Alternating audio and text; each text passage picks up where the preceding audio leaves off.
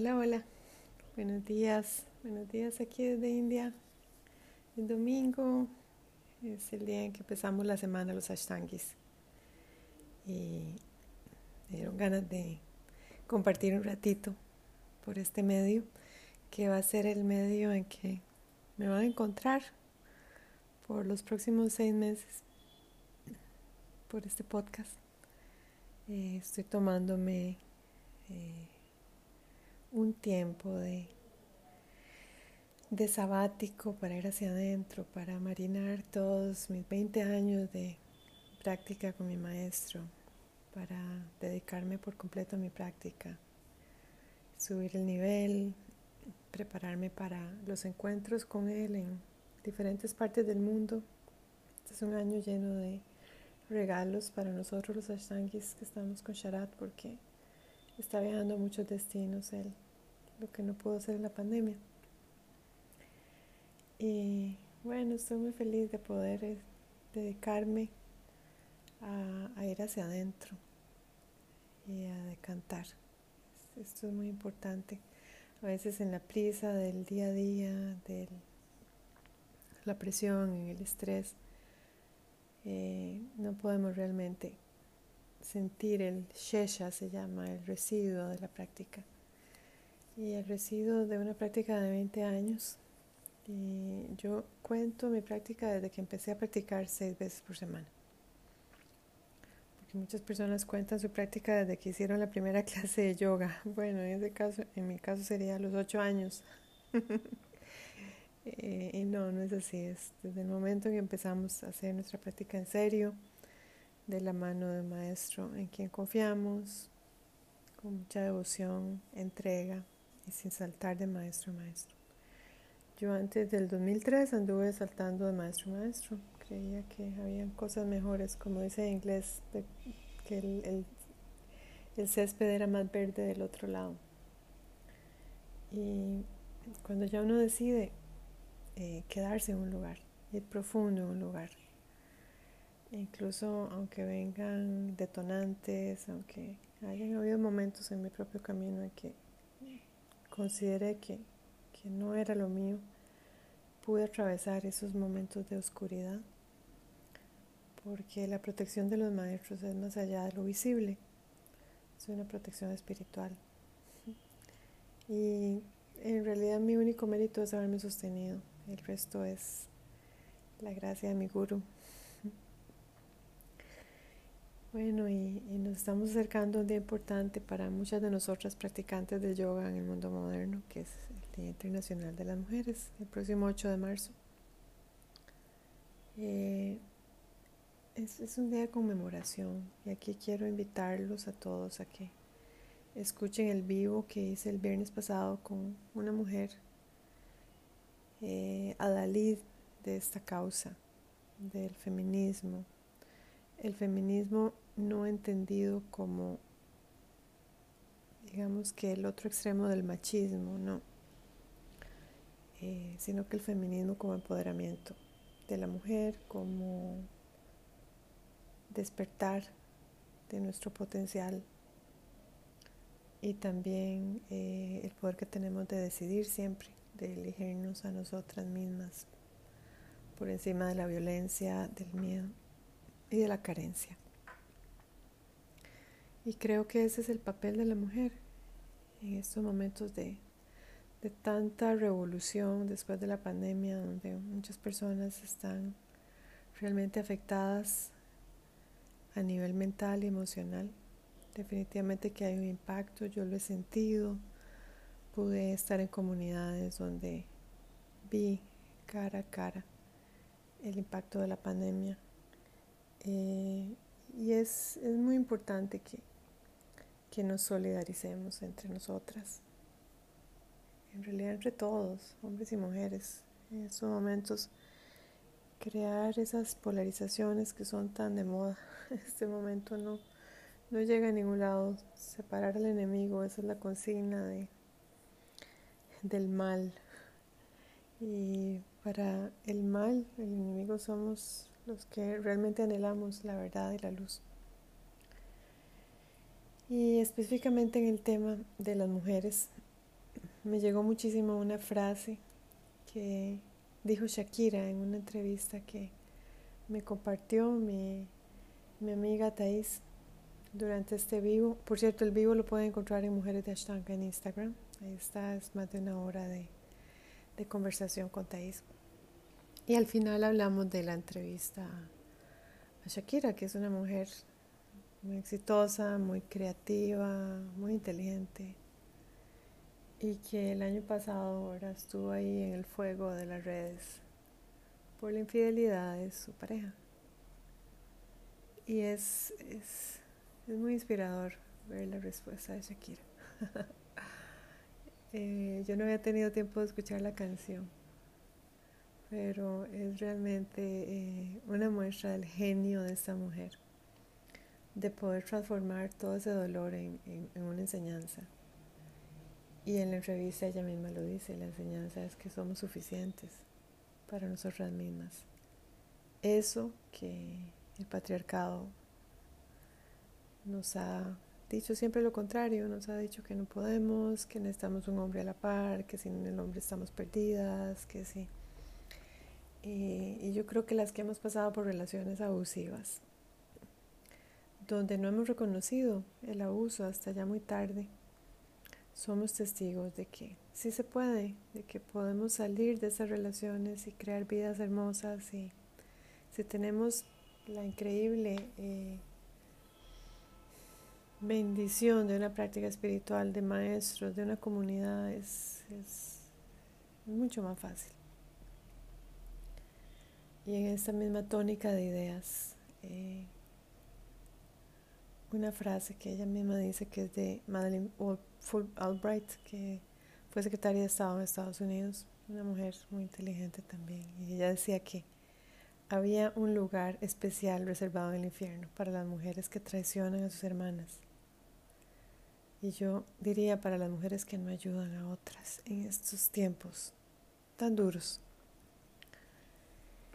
Eh, qué fuerte, ¿verdad? Saber que que, hay personas que se dedican a, odiar y a envidiar y a, celar y a... No sé. El yoga es muy claro acá. El yoga, en los otros de Patanjali hay, un sutra específico para, nuestras relaciones y, y habla de que es importante alegrarnos por los éxitos ajenos cuando ya tenemos esa grandeza interior de que queremos el bien para otro ser queremos que esa persona despierte, queremos que esa persona tome acciones eh, sensibles e inteligentes en pro de su propia vida. No tiene nada que ver aquí con el maestro. tiene que ver con que uno ve a una persona sufriendo y uno recuerda cuando uno estuvo ahí. Y uno también recuerda a las personas que le ayudaron. Y uno también recuerda a los que no dijeron nada, se quedaron callados o se hicieron un chorro de humo. Yo tengo una gratitud infinita por todas las mujeres que, que me han apoyado durante mi proceso de exilio de mi país, Costa Rica, de, de separación de mis niños, de mi familia. Dieran a todos los recuerdos, siempre, con mucho cariño. Yo sé exactamente quiénes son y sé también exactamente quiénes nunca nunca más volvieron a escribirme o se desaparecieron o no sé, gente y mujeres que yo consideraba mis amigas. Hay un lugar reservado para estas mujeres en el infierno, esas mujeres que dan la espalda a sus hermanas en los momentos de crisis o peor, que apuñalan por la espalda. Y en este Día Internacional de las Mujeres conmemoremos la sororidad, conmemoremos que todas, por lo menos en el mundo latinoamericano, hemos sufrido esa herida del patriarcado, esa mirada masculina desde que estábamos muy pequeñas, ese, esa sensación de que no somos suficientes, como decía Shakira, bueno, ella es colombiana, y de que por más que hagamos es como que Siempre hay que hacer más y más y más para encontrar esa aprobación del macho. Dejemos eso atrás, dediquémonos a crear relaciones hermosas con mujeres valiosas. Y aquí el yoga es maravilloso porque el yoga es, es como dice Sharat, es como un cuchillo, es un cuchillo que nos ayuda a pelar una fruta para alimentarnos, pero que también nos ayuda a, despertar. Y ese cuchillo doloroso que nos abre el tercer ojo, digo yo, que nos conecta con nuestra intuición, que aunque alguien esté dándonos una cara amable, sabemos que por detrás está hablando mal de nosotros, sabemos que hay una envidia, hay cubierta, hay una un celo permanente. Yo digo, dejemos eso atrás, mujeres, ya no perdamos más tiempo en estas banalidades de quién es la mejor y quién, quién tiene más cualidades y quién ha ido más veces a Mysore y por qué está haciendo las series avanzadas y por qué yo apenas estoy en primera serie y por qué yo no tengo dinero para ir a Mysore y bla, bla, bla. Y por qué tiene una pareja linda y por qué mi esposo es un patán y por qué yo no tengo pareja y por qué tiene tantos hijos y por qué yo no tengo ni uno y no voy a tener. Dejemos eso atrás. Dediquémonos a ir hacia adentro, hacia nuestra propia herida, a entender por qué vivimos con un psicópata a entender por qué nos hemos puesto en ese espacio de segundonas y, a saber que hay, hay formas de salir. Yo sé que en mis momentos más oscuros, y recuerdo que fue en, por ahí del año 97, 98, que yo realmente sentía que la vida no tenía sentido. Sé que fue gracias a una mujer que yo empecé a despertar, una mujer que me empezó a quitar los velos y, sus palabras no fueron amables, fueron duras. Y se lo agradezco tanto, porque gracias a sus palabras me di cuenta y con su propio ejemplo de vida de esta mujer.